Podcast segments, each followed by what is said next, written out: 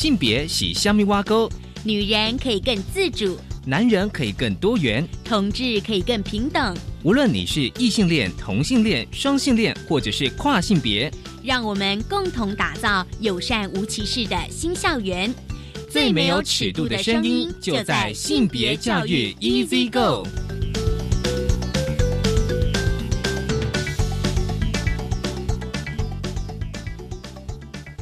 Hello，大家午安，欢迎收听教育电台性别平等一 Z 个，我是温龙，不知道这礼拜大家过得好吗？今天呢，呃，我们的性别大八卦想跟大家来分享一则讯息哦，这是行政院的性别平等处，他们公布了台湾二零二零性别图像，台湾性别平等表现在全球是排名第九，居亚洲之冠，而且呢。优于冰岛跟德国这几年，台湾的呃性别平等的指数呢，其实都非常的杰出。这是中央社的新闻，稍后我们想跟大家来分享这一则新闻。而今天的性别慢慢聊，想跟大家聊的是性别平等教育季刊第八十七期这一期哦，它有一个小专题，就是幼儿园的性别观察。而今天呢，我们想要来谈就是幼儿园跟性平教育。我们想要跟大家分享的这一篇文章呢，是从幼儿园教师的角度来看性别。我们邀请到的来宾是这篇文章的作者吴灿红。灿红呢是国立政治大学幼儿教育所的硕士，而且他本身也有担任过幼儿园的老师，所以我想说，请他来谈谈从男性幼儿园教师的角度来看性别。我们先进行性别大八卦。性别大八卦，今天性别大八卦呢，想啊一开始呢，想跟大家来分享一则声明哦，就是台湾同志咨询热线协会他们的声明哦，但主要是因为在哦今年的一月十一号，就是我国的总统跟立委的选举结果出炉，那台湾人民选择了勇于推动改革，包括了像婚姻平权的蔡英文总统连任。当然了啊，我相信大家对这次的选举应该会有很多的想法。而热线他们这个声明有说，就是说，尽管呢这次选举的结果显示出愿意坚持改革，而且愿意支持性别平等的政治人物呢，能够得到台湾人民的肯定，但是呢，在选举过程当中呢，却令人感到伤心的是呢，因为。在二零一八年底的公投之后呢，就是看到有许多的团体呢攻击同志，而且污蔑性平的议题，甚至呢操弄对性的恐惧的策略哦，而且呢这样子的恐惧跟仇恨呢动员是漫天飞舞，而且试图的想去影响我们的选民。为了选举呢，可以用这个谣言破坏社会互信的基础，造成社会撕裂。但选举的结果大家可以看到嘛，就是说，大家还是会支持，就是勇于推动改革的一些啊的候选人。好，其实呢，更重要的是呢，就是行政院的性别平等处呢，在一月三号公布了台湾二零二零的性别图像，就是说哦，根据联合国。开发计划署二零一八年性别不平等指数，如果就是将这个台湾资料带入计算，台湾性别平等表现是全球第九名，其实是非常的，我觉得是非常优秀了。那性平处呢指出说，不只是这个呃性别平等的程度亚洲居冠，女性参政的权利持续的增长哦。就是我国国会的女性的比例其实已经超过了三分之一哦，其实是在亚洲之冠。那另外呢，啊，因为呢，去年二零一九年是台湾的同性婚礼的元年哦，所以自去年五月二十四日起呢，同性婚姻可以合法登记。所以呢，全国的同性伴侣呢，从去年五月到十一月完成。登记结婚的对数共有两千六百二二十三对。那跟性别平等教育有关的，就是依据这个性别平等教育法通报的案件，校园性骚扰、性侵害被害人呢，其实是以女性为大众哦，分别占百分之七十九点七跟六十九点八。那性霸凌的被害人呢，以男性为主哦，其实蛮高的比例，八十七点二趴。大家一定会觉得说，哎，那为什么性霸凌其实是男性受害者比较多呢？那各类的这个被害人的案件呢，其实呢，在就读国中的人数最多，所以呢，校园呢，其实更应该进一步落实性别平等教育，提升性平意识，建构友善的校园学习环境。其实性霸凌就是。男性的受害人比较多，我觉得大家可以去思考一个是性别特质。其实过去节目我们谈的非常多的这个关于性别特质跟性别表现的议题哦。那通常如果一个男生哦，他表现的过于，比如说阴柔啊，女性特质就是我们所有的娘娘腔的话，在校园通常会遭受这个霸凌或者是嘲笑啦。甚至谩骂哦，我相信这个的话，我相信就是说，第一线老师应该感受的非常深刻。所以在性霸凌呢，反而是男性哦，反而是男学生呢受到霸凌的比例其实是比较高的。这个其实是我们今年哦，其实会在持续的关注，就是说在校园里面的性别特质还有性别表现的议题，我们一定会持续的关注跟探讨。就是今天开始跟大家分享的性别大八卦，稍回来性别慢慢聊。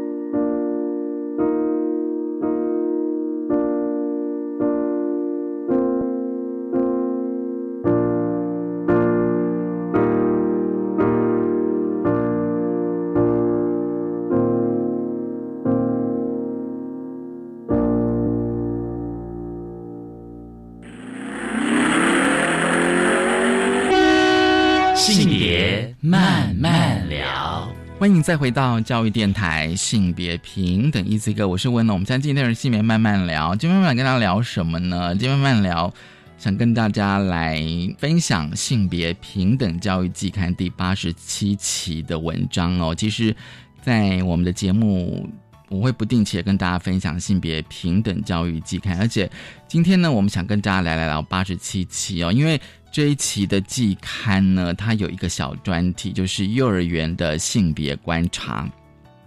其实哦，就是说，嗯，过去我们的节目哦，就是的确比较少探讨到幼儿园的性平教育哦。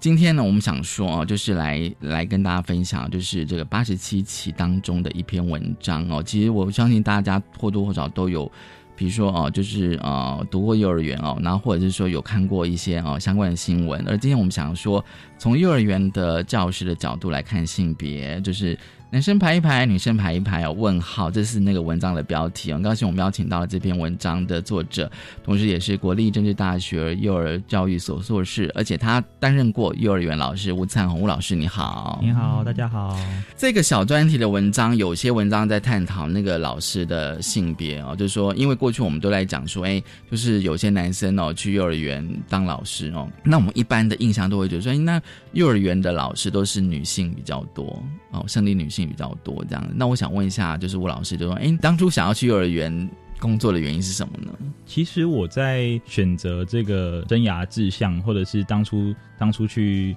接触到幼教的这个脉络，其实是从我自己本身可能耳濡目染吧。就我我的父亲母亲都是在教育界工作，然后我我也觉得说，哎，自己可以去胜任所谓的这个教师的工作。那在这个台湾的这个就是各个。层级的这个教育环境来讲，其实我对于小朋友，就是所谓三到六岁这个学龄前阶段的小孩，是格外的，就是情有独钟。对我觉得那种很纯粹的，然后小朋友那种很很自然的那种单纯的感觉，让我在做教育的时候，所以所以你喜欢小孩？对对对，我就是很喜欢小孩的一个人。其实我在当初想要往幼教发展的时候，还没有真正考虑到男女。对，就是男老师、女老师的这个，我没有发现说原来真的那么悬殊啦。就是真的进到职场才发现，哇，那个在台湾真的可能男老师就是屈指可数这样子。所以你去的第一所幼儿园的时候，只有你一位男老师哦？当然，当然，我从大学在实习，然后到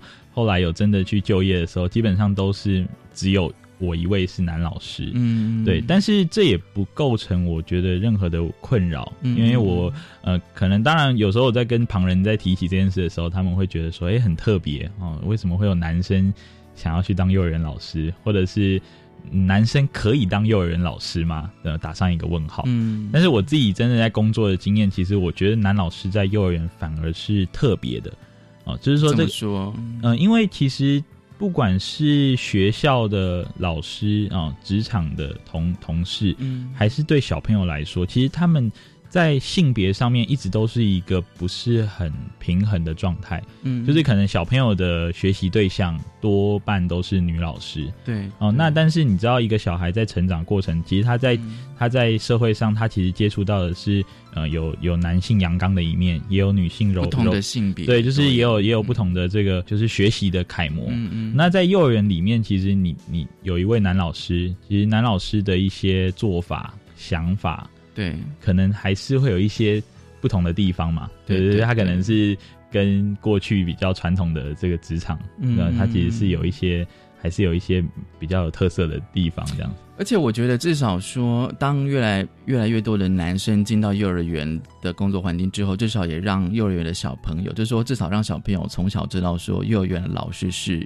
可男可女。哦，当然，当然，当然，我觉得就是说他看到了。对，不然的话，可能像我像像我们小时候的幼儿园老师，大概都是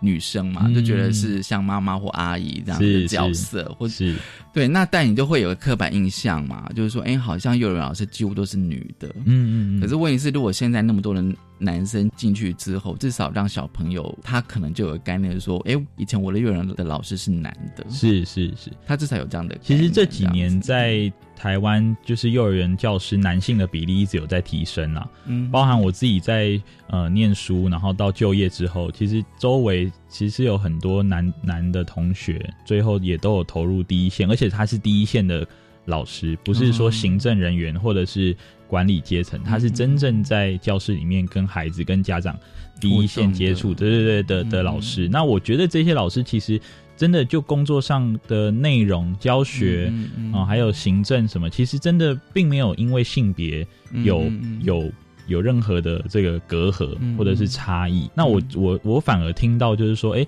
其实家长的反馈上遇到男老师，他一开始可能会有一点点的。质疑。对，呃，也也不到质疑啦，他可能就是觉得很特别，然后就是说，哎，为什么会有 男老师，或者是从来压根也没想过会遇到男老师，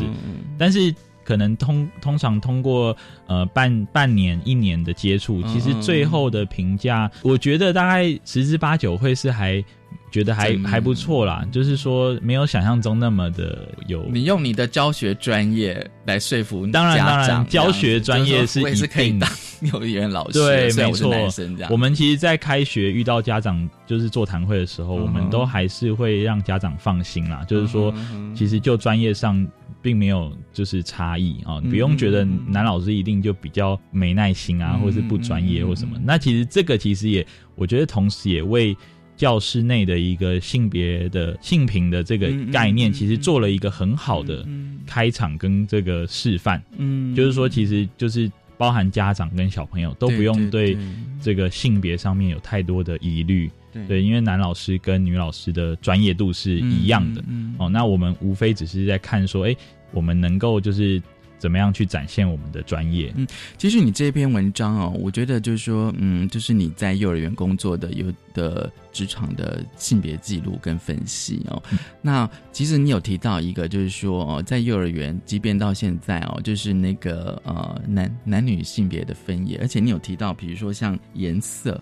哦，颜色啦，或者是说像排队啦哦，甚至杯子哦，都要都要有男女之分哦。那其实我觉得，就是我我的经验哦，就是，其实有时候跟一些家长交流，就是说到幼儿园有一个就是会碰到问题是上厕所。上厕所的话，嗯，因为毕竟小朋友他要从家里哦，幼儿园基本上也是一个小小型的学校，他要到学校，他到幼儿园去上厕所的时候，他就要开始学习。那个社会化的过程，对对对对，因为在家里的时候，通常都没有分男女啊，然后可能就是马桶这样子嘛，对。可是当你到幼儿园的时候，可能会遇到，比如说像小便斗，或者说开始会有分男女，然后你这这个记录就觉得，我就觉得其实还蛮写实。是，嗯，其实我们在幼儿园的环境，它其实是一个小。小型社会的一种缩影啦，嗯，就是说我们其实，在呃营造这个教室空间，或者是呃你说厕所，对，具体的讲厕所，它其实是跟整个社会的经验，它是有一个，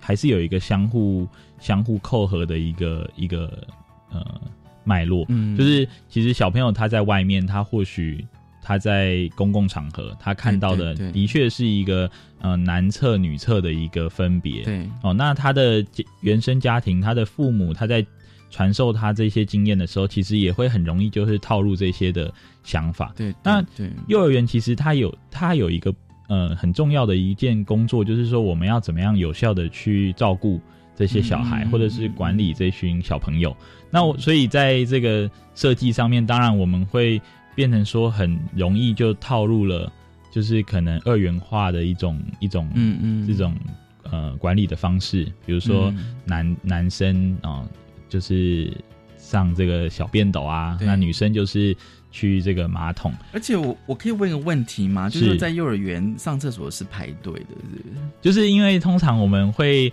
呃，对，因为我们要知道他们在上厕所过程有没有会，就是可能会有危险啊，或者是说我们他其实是一个呃需要被照顾的一个，所以小朋友不会自己去上厕所。哦，通常都是在对一个时间，然后老师会带着孩子们一起去厕所。那我们当然就是轮流使用，因为那个数量绝对，因为幼幼儿园一个班是三十个小朋友，对对。那如果一就算一半一半，也也都十五十五嘛。那我们其实，在厕所的这个数量上面，当然不可能同时大家一起都上厕所。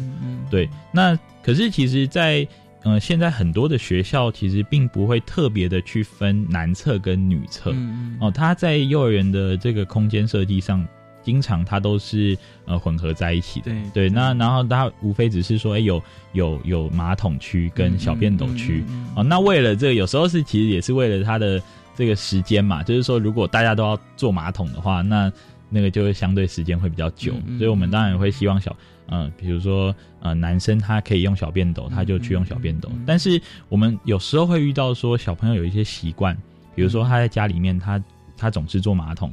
啊，尿尿，小男生他习惯坐马桶尿尿。那在教室里面，他如果真的呃一开始无法适应小便斗的使用，那除了我们去呃利用课堂上去教小朋友，就是说，哎，这个东西叫做小便斗，啊，它怎么使用，或者是它为什么会跟马桶的形状啊啊方式不一样之外，其实我个人其实是不会排斥说小男生去用小便斗了，哎，去用那个马桶啊，因为去用马桶其实。你说他如果要上大号，他也是要用马桶啊。那那所以马桶并不是一个女性专用的一个小女生专用的一个象征嘛。所以小男生如果有需要，他想要去用马桶，或者他比较有安全感哦，跟家里面的旧经验比较像，其实我觉得这这也无伤大雅，就是其实他是可以被被接受的，只要时间上大家不会说哦都挤在一起啊、或者是说他他他会有什么就是其他的这个管理上面的疑虑、安全上的疑虑，所以我觉得它其实是可以慢慢被接受这样子。嗯，在你文章上那个对话的记录，就是等于算是呃，除了记录，就是呃，就是有老师跟跟学生的一个对话这样子哦，因为就是有小男生他他排到女生那边去，是不是？对对对，就是他，呃，有一个中班的小朋友，他就觉得说，哎，他他他就觉得她是女生啦、嗯嗯，哦，就是当然，幼儿园小朋友的阶段，三到六岁，他对于性别的这个呃概念，我可以问一个比较是是专业问题吗？就是说，在六岁以下，就是性别是比较模糊的，是，嗯。就是他对于，其实他们应该是说六岁以下的小孩，他对于呃男女或者性别之间的一个分界，嗯嗯比较没有那么的，比如说明显或是那么的刻意啦。嗯例如我们在排队或者什么，其实像小男生、小女生，他们要呃两两牵手，或者是要要行呃行进的时候，嗯你说嗯小男生跟小男生牵手，这就是一个友好的表现，嗯他不会有任何的疑虑或是想象说，哎、我这样一定就是怎么样哦。那小小女生、小女生、小男生、小男生，他们牵手或者一起玩玩具，这这个在幼儿园这种这个教室空间里面，它其实就是一个友好的象征。哦，那跳舞的时候也是啊，嗯有时候男嗯生男生排在一起就一起跳舞啊，两哦牵手跳舞，其实他他没有呃，至少在我的这个幼儿园阶段的时候，嗯并不会刻意的去有什么样的一个疑虑，或者小男生嗯小男或者小朋友之间会不会有那种，比如说取笑啊，哈嗯到到好像没有这样的一个现象啦。嗯嗯，对，它就是一个友好的表现。然后你说嗯。排队的这个，你说我举的这个案例，它其实就是，呃，一个一个小男生，然后然后他呃，经常就是排队的时候都往女生那里去，对对，哦，对他是排在女生的队伍。那呃，其实老师看到了，当然我们有时候在嗯、呃发号施令的时候，就是说，哎，比如说小男生哦排这边，小女生排这边，嗯嗯。那当呃大概班上二十九个小朋友他都这样子左右分好之后，嗯就有一个小男生就很喜欢排到女生的那里，嗯，然后我们才会有这样的一个观察，就是说，嗯，而且老师，我觉得他比较有意思，说就这位 A 老师他会说，会对这个小男讲说你有小鸡鸡，他会用小鸡鸡这个名词，表示说小朋友听得懂什么是小鸡鸡才。当然，当然，我们在嗯中呃中小班其实进来学校之后，我们本来就会有一堂，呃，应该说我们会有一个时间，我们会跟小朋友认识自己嘛，认识自己的、嗯嗯呃身体吗？身体也好，嗯认识自己的个性也好，啊，家庭朋友，它其实是一个在幼儿园非常普遍的一门课。嗯嗯哦，那当然嗯，我们其实最常遇到的就是说，小朋友、小男生他其实认识自己的身体，他他认识自己跟嗯、呃小女嗯生嗯不同的地方，其实就是从一些性器官或者是特征上面就是很明显。嗯嗯当然，现在像头发已经不是一个绝对的呃分，对对对，哦有些小朋友、小男生他也是留长头发、啊嗯嗯然后小女生也可以剪短头发，这这不是一个问题。那那只是说，哎，就生理上面，它还是一个比较明显的界定。嗯嗯哦，我们还是会告诉，比如说我们的那个呃使用的道具或者教具，嗯它还是嗯小小男生，他底下就是画一个小鸡鸡的呃形状嘛，那小女生就是没有小鸡鸡。那所以这个东西对于当时的 A 老师来讲，他可能觉得这就是一个很很很直观的，可以告诉这个小朋友说你到底是啊、呃男生还是女生的一个，他觉得是一个指标啦。所以显然这个对话之前就是已已经有上过性教育，啊，当然，当然，当然，这是一个中班的小朋友，所以他应该是他理嗯理当他应该已经是了解嗯啊这个器官的这个差别。嗯不过我觉得有时候就是说，我觉得比较微妙，就是说有时候那个会议题会呈现出来，有时候反而是学生或者小朋友他的生活上的一些面向的东西，有时候课本并没有讲，或者是老师上课也没有提。可通常都是小朋友他的生活或者他的家庭会反映出来。好，我们稍后回来。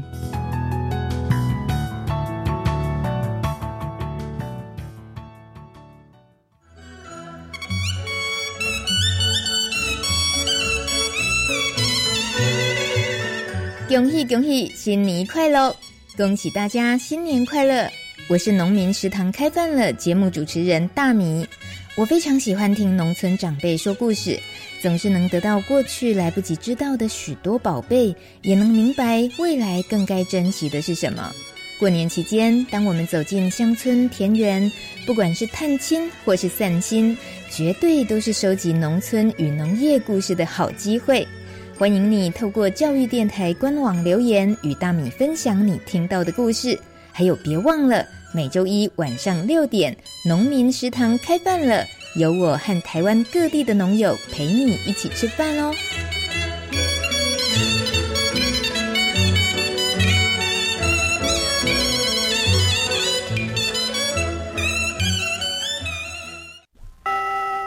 老师，请问什么是性别平等教育呢？就是教导尊重多元性别差异，消除性别歧视，促进性别地位的实质平等，包含教导学生认识及尊重同志。性别平等教育怎么进行呢？可以透过分享与探讨相关课程，帮助学生提升性平意识，营造性别平等与友善的校园环境。以上广告由教育部提供。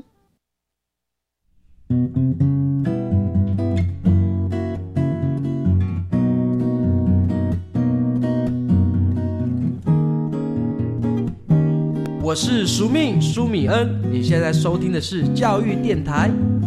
哦，朋友们，就爱教育电台。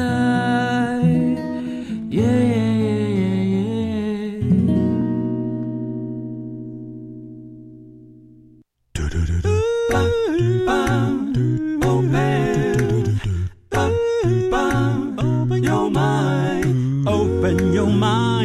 就爱教育电台。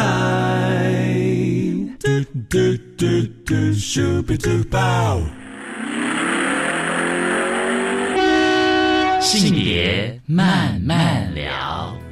欢迎再回到教育电台性别平等一字歌，我是温龙。我们在进单元性别慢慢聊，今天慢慢聊跟大家聊的是性别平等教育季刊第八十七期当中的一篇文章。因为这一期的季刊呢有个小专题，幼儿园的性别观察。我们今天想要跟大家来谈一谈，就是吴灿宏老师的文章哦，就是从幼儿园的教师的角度来看性别。好，这个阶段呢，我想问一下吴灿宏老师，就是嗯，因为你自己也也有担任过幼儿园的老师嘛，哦，对，那你的文章但有一些记录，就说，哎，你你怎么跟小朋友聊性别的议题呢？其实我们在教室里面非常有机会跟小朋友讨论到性别的议题。哦，就是说小朋友在这个三到六岁的阶段，其实他对于性别其实是相对有兴，其实是一个有兴趣的，而且是很自然的。嗯，他是一个在探索的阶段。针对这个性别议题，其实我们在教室的课程。或者是生活中，我们就把它分为两种，一种就是叫做社会上的性别，嗯，那一种叫做生生理上的一种性别，嗯，那生理上的性别相对比较明确，就是我们可能透过一些我们的道具教具，我们可以去呃教小朋友，比如说他怎么样。认识自己的身体啊，怎么样去呃使用学校的厕所啊，或者那这个这个相对明确而且比较清晰。那比较有常常遇到的值得讨论的是在社会上的性别的时候，对，比如说我们在学习区时间，比如说我们在游戏，我们在一些人际关系上面，甚至说我们有一些带到家庭的时候，嗯它其实就会有很多大大小小对于性别的想象就会出现嘛。那其实举例来讲，比如说我们在学校的呃玩玩具的时间，其实就会看到说，哎，小朋友就是不管他是小男生还是小女生，其实他他们在选择他们喜欢玩的东西的时候，其实都是很纯粹的。就是说，他其实就是呃小男生也可以就是喜欢玩娃娃家，喜欢玩这个扮家家酒，或者是这种呃比如说换装的这种。学习区，那小女生她也可以是喜欢那种呃 LEGO 啊积木或者是那种呃小汽车的那种玩具。那对于一个就是幼教老师来说，其实我觉得我们要保持的就是一个很客观的，而且是希望他们是累积多元经验的一个一个想法。那当然，我们也有曾经遇过，就是老师可能对于这样的，比如说小朋友的选择，他会带有一些他个人的一些呃主观意识，比如说他会觉得啊小女生应该要玩文静一点的游戏，或者是小女生就不要太粗鲁啊，那个小汽车这样子撞来撞去，那个是小男生的呃玩法哦，小女生应该就是要玩一些。呃，切菜啊，扮家家酒啊，煮菜的玩具哈。那小男生啊，就就适合玩这样子比较大肌肉的这样子。有有一些老师啦，当然这绝对是少数，因为其实现在专业的幼教老师都知道，这个其实是多元发展的一种一种过程，所以其实不需要去设定他，呃，一定要因为他是什么性别，所以他就玩什么。所以等于是说，如果在没有预设的立场，让小朋友去选择那些玩具的话，可能就会有这样的状况，就是小朋友他们自己就是对他其实就是小朋友就是一种很很天然、很纯粹的一种，他他他只要可以可以玩，其实任何的东西对他来说，他都可以有他的玩法。哦，那有时候只是你说教室内会不会有刻板印象？我觉得那常常都是一些成人去不小心套入的一些想象，就是说如果他一直玩这个，他可能会影响到呃他未来的一些，比如说呃他的性向或者是他的一个一个习惯啊，他他习惯都是玩这种东西，变成会会担心说他会不会以后就呃越来越往这个，比如说小男生都喜欢玩这种。呃，公洋娃娃之对对对，可是其实这个，我觉得这样的刻板印象，其实现在已经日渐的在减少了。嗯嗯。哦，那虽然有遇过，但是我觉得这个相对是已经是少数。其实专业的课程也告诉我们，我们要怎么样去鼓励他们，这叫做多元的经验嘛。就是经验其实是呃各式各样的，他可以有玩洋娃娃的经验，他也可以有玩小汽车的经验。那这些东西都能够促使他的。这个人格，他是一个更健全的发展哦。他在这个社会的性别上面，那我们作为老师，其实我们我们就是常常会遇到小朋友对于像这样的一个议题的讨论。哎，比如说，呃，小小呃，某些小男生他们可能在玩这个小汽车，那有一个小男生在玩洋娃娃的时候，他们就会觉得说。哎，这个为什么这个某某个小朋友为什么他都不跟我们玩小汽车？他喜欢玩洋娃娃。哦，那这时候其实幼教老师的专业就就就要展现，这时候就是我们要展现的地方，就是跟小朋友讲。对，我们可以在很日常的对话里面去讨论，我们不用在幼儿园其实不不用。一定要坐下来上课才叫做课程。我们任何的一个生活就是教育，是是，不是这个在幼儿园是很明显的，就是我们任何的一个时时时空下，我们都可以讨论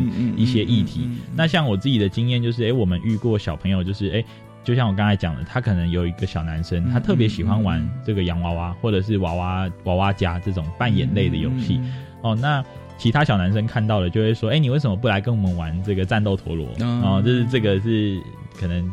比较流行的这样子，那可是作为老师，其实我我就是呃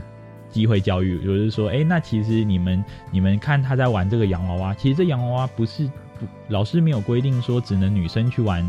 这个娃娃家，男生本来就可以玩啊，就像女生也可以来玩战斗陀螺啊。哦，那玩玩具其实它就是一个我们着重的是好不好玩，或者是他玩的过程他学到什么，嗯。所以我其实也会鼓励。呃，比如说小男生，我适时的去鼓励他们说，你也可以来尝试玩玩看娃娃家。那尤其我自己作为一个男性的幼教老师，对，我在他们在玩娃娃家的时候，我就可以带头示范说，其实老老师是男生，老师也玩娃娃家，我也可以跟小朋友在娃娃家里面玩的很开心啊。就是性别不会影响到你选择你要玩什么玩具，或者是谁玩什么玩具才叫做正常，或者是不正常，就是这个。这个其实，在我的教室里面，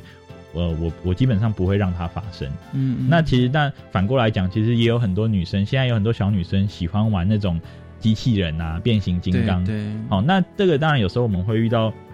家长会来跟老师讨论，就是说，哎，为什么我的小孩都都喜欢玩这些东西？那我就会跟家长说，其实他喜欢玩，就代表那个很好玩啊。就是那个只是一个很好玩的。你跟家长说，他未来可能是个科学家。对啊，对啊，现在在在社会上，性别是非常就是一个很自然的一个，就是女生也可以担任科学家，可以担任工程师啊，没有任何的这个这个这个这个性别上我们要去歧视他或什么的。那小朋友当然他缩缩小到一个教室的这个小型社会，其实他本来就有一个空间可以自由去选择他想做什么，或者他想玩什么。那其实，我我认为我周遭的同学或者是幼教老师，其实对于像现在这样的议题，其实大家相对都是持一个很很客观专业的一个立场。嗯，就是说我们其实真的是在鼓励他们什么都要尝试看看，然后什么都玩玩看。其实这一些东西或许都是未来会影响他们，就是哎。他们的职涯或者是他们的喜好、兴趣的一个影响的因子，我觉得在幼儿园里面，其实反而这种社会性别的这种议题的讨论的这个机会蛮多的，蛮多的，对，蛮多的。就是我们针对这样的这个可以去讨论，或者是说他的意识吧，因为有时候我也在想说，哦就是说会不会就是说，呃，可能成年人在小时候并没有这样子的教育方式。所以他会带着刻板印象，就他的成长背景就是充满了刻板印象。可是，可是当你在学的时候，你你可能不觉得那个就是刻板印象，是是，对。然后你也不觉得说你的生生活周遭有不同的性别特质的人，对不对？哦，那也许可能你的在幼儿园的时候，曾经有同学有男生喜欢玩洋娃娃，大家觉得他是怪胎。嗯，当时对不对？是。可是时代的演变，觉得那个我们的那个看法都不一样。是。那当然就是说，现在的议题越来越多样性。嗯。然后在你的文章里面哦，我其实就是说，我觉得你还蛮蛮有挑战性的。因为你会跟一些资深的老师吧，会讨论到同性恋的议题。是，嗯，我觉得同性恋其实它是一个在幼儿园里面不常被讨论，但是它在社会上，尤其现在资讯那么的发达，对对，然后每天的新闻媒体啊、网络啊，甚至有一些小朋友的家庭，其实他不会言的会去讨论到，或者是说他他被动的，他还是会接收到。嗯嗯，关于同性恋的一些呃讨论，或者是新闻的资讯。那小朋友对于任何的事物，其实他都充满着好奇心嘛。他当然不会知道说什么叫同性恋，或者是什么叫做呃同志。嗯，可是他会针对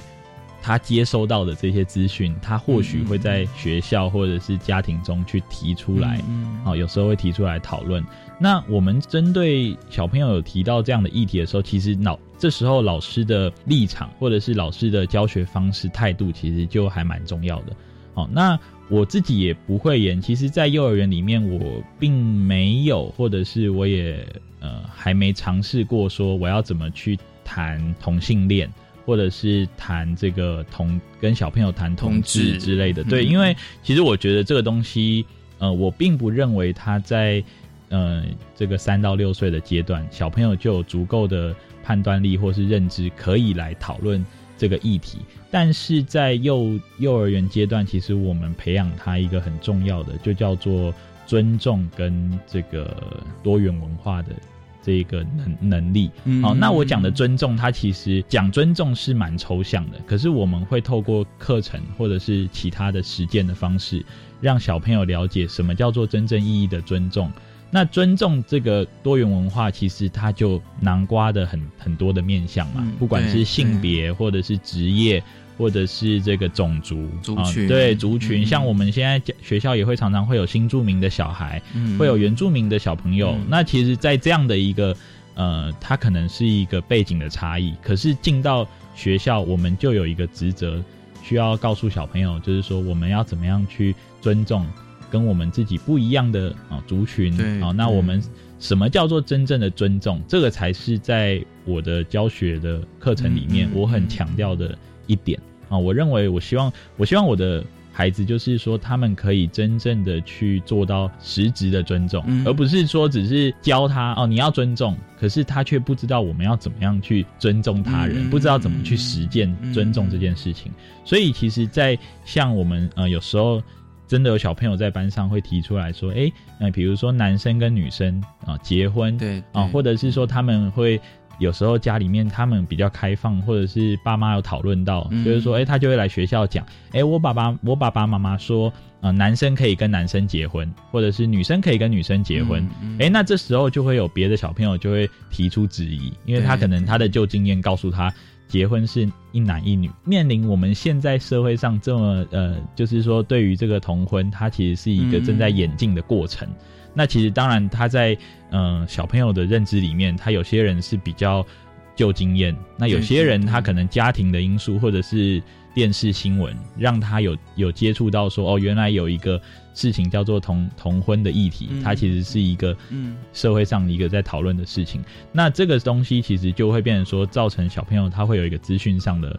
落落差，对对对。那老师其实在这时候，嗯，我认为其实幼教老师就是这一件事情，其实是相对是一个蛮重要，可是也很辛苦的一件事情。就是我们要怎么样去不要过度的去套入我们自己的立场，而很客观的去告诉孩子，就是我们怎么去判读这个事情。哦，判读这件事情，其实我觉得它是叫做能力，它不叫做一个答案。我们不用告诉小孩说。呃，你一定是支持或是反对，或者是这件事情到底是对还是错？但是我们会尽可能的用教学的方式，或者是用用游戏、用课程的方式，让他们可以培养一个叫做呃判断的能力。他们自己可以去思考。我们可以透过游戏去讨论，哎，什么？比如说什么叫做结婚啊？结婚可能相对是一个比较明确的，因为他们自己的经验，对，可能不管是呃。这个一般的结婚姻的家庭，或者是有单亲的，或者是他可能是再婚的，我觉得这其实就小朋友的经验来讲是是多元的，他其实是可以被讨论的。然后因为呃有些小朋友他本来就是有这一方面的知识背景哦，那那现在小朋友也都很成熟啊，他也不会他也不是什么都不知道，他其实也都知道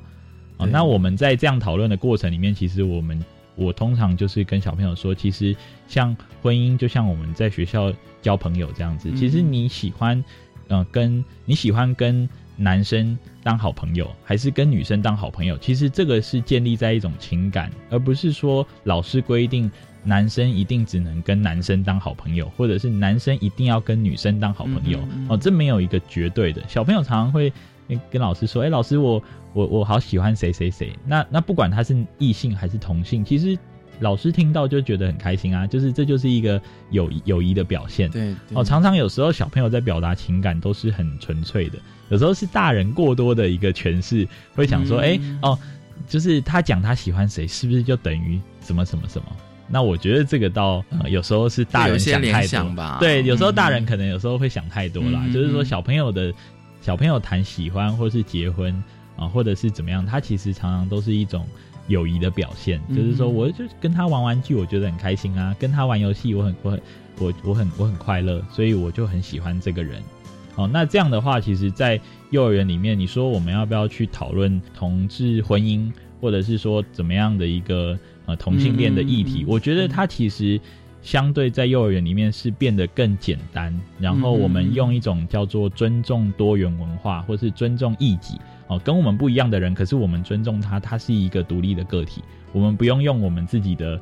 呃家庭的观念，或者是我们自己接收到的一个教养观念，去套入别人一定怎么样，一定怎么样。然后就像刚才有讲的玩玩具，有人就是喜欢玩洋娃娃，就是有人就是喜欢呃跟女生交朋友，或者是跟男生交朋友。我们不用呃让小朋友是。去有那种就是敌意，或者是有那种歧视的感觉，说他就是跟我们不一样，所以他就是一个怪胎什么的。那我觉得从幼教开始去建立这样的观念，对，他在毕业之后，他进入小学或者是未来进入中学的时候，他在真正面临到这一些呃社会议题的时候，他就他才有机会可以呃建立一个他自己的判读的标准，他可以到时候再去做出一个。抉择，比如说他到底是要支持还是反对，我倒觉得那个其实是要在他累积更多的这个社会经验，或者是他自己的一个一个学习经历的时候，他才他才可以去说，哎，有一个呃能力去做一个对判断这样。而且就是说，可能就是在即便只是就是像吴老师你刚刚讲说，可能在任何的面向或者在生活上，你们都可以做教学。就说是不是就是呃越贴近小朋友的生生活经验，呃，让他们能够更加去了解你要想要传达的议题。比如说，你讲结婚这件事情，可能对他们俩结婚是比较容易去理解的。是，对。其就其实结婚，我觉得结婚这件事情对小朋友来说，他他常常就是一个，因为其实呃不会演，现在台湾的社会还是绝大多数都还是呃异性。婚姻对，然后我自己的经验，其实我也还没有真的遇过呃同同志家庭的小孩，然后在班上，所以其实他们在讨论到结婚的时候，就是常常都是呃，就是爸爸加妈妈啊，就等于结婚，因为他可能有参加喜宴的经验，是是是，就是说参加参加婚礼都是看到一个穿西装的男生加一个穿白纱的女生，然后这就是他们认知中的结婚，说或者是说我们过去有一些绘本里面，他也是这样的去表达。可是你会发现，其实近几年，不管是绘本也好，或者是一些教具也好，其实有时候结婚，有时候他不见得会是那种，就是一定是一个男配一个女，他有时候就是一，比如说他会用动物的形态来表达，然后对，然后就是说，哎，他们两个是因为他们他们互相喜欢，所以他们结婚。那结婚，但当然现在他呃同婚这件事情，其实在在。呃，法律上面它已经是合法合法嘛？那那可是，在小朋友的，我们谈一个很重要，就是小朋友的旧经验。那旧经验里面，他或许还没有接触到，嗯，比如说参加这个同志婚姻的经验。那如果有，我相信未来一定会有，而且这个东西它一定是一个演进的过程。他他一在某未来的某一天的，一定会有小朋友说：“哎，我上次去参加一个婚礼。”他是，比如说，或者是说，他现在是，他现在是有人，也许他国中、高中有，对对，他就会接触到，他就会接触到有周围的人可能会有同志婚姻的，对这个，那那其实现在资讯那么那么的爆炸，其实你说点开网络、点开电视，常常也会有这一方面的这个画面或是新闻出现。那作为一个就是这种时代的教师或是父母，其实我是真的是鼓励大家是。不要呃觉得说好像小孩都是真的无知，或者是他都接触不到这些东西。那当他接触到的时候，你要怎么样让你的孩子可以去有一个客观的立场去做一个判断，或者是他可以去客观的去尊重不同的这样的一个形态，然后甚至说去了解呃这样的一个背景，他到底为什么会有这样的东西？其实我我认为。这是家长跟老师现在需要一起去努力的。那尤其是家长，因为在幼儿园，其实家长是一个，也是一个很重要的，就是成长的推手，这样子。嗯，好，我们先休息一下。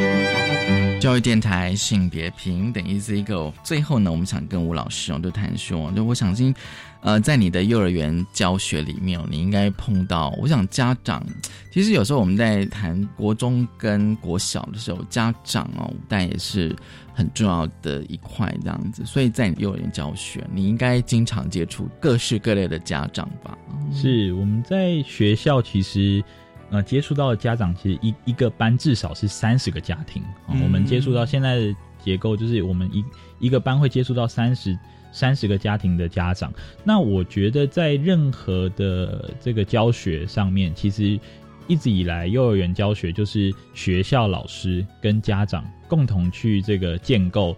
学呃孩子一个很好的学习环境。哦，还有就是我们想要传递给孩子的一些重要的内容，其实它是需要家长共同来执行，它的效果才会好。所以其实一个学的，呃，我们在教学上，不管是什么内容，性别也好，或者是教养，或者是生活习惯，其实我们都会很希望可以获得家长的一个支持，就是说家长愿意跟我们一起来学校，跟回到家里，他都可以。给小孩一个一致的标准。嗯，哦，那所以其实，在呃回到今天的主题，在谈性别的时候，我我我自己遇过的家长，其实相对比较多数都是呃。可能他们的想法都是比较跟得上时代嘛，也要这样进步吗？对，就是他们可能是接受度比较高啦，所以他们其实，在学校老师还没有谈论到这些性别议题的时候，其实小朋友都会来跟老师分享。哎，其实爸爸妈妈在家也会讨论啊相关的议题哦。那但听到这样的一个。呃，他们这样的一个经验，就会觉得哦，那那可能他们的父母在家其实也不会也讨论到这些社会议题给小朋友听，或者是他们有自己的一套教教学的方法，他们在家也可以有家庭教育的功能。嗯，好，所以我觉得在遇到像比如说家长的态度，或者是学学校老师的态度的时候，其实我觉得老师相对是一个比较比较辛苦，因为我我们自己的想法不能代表就是。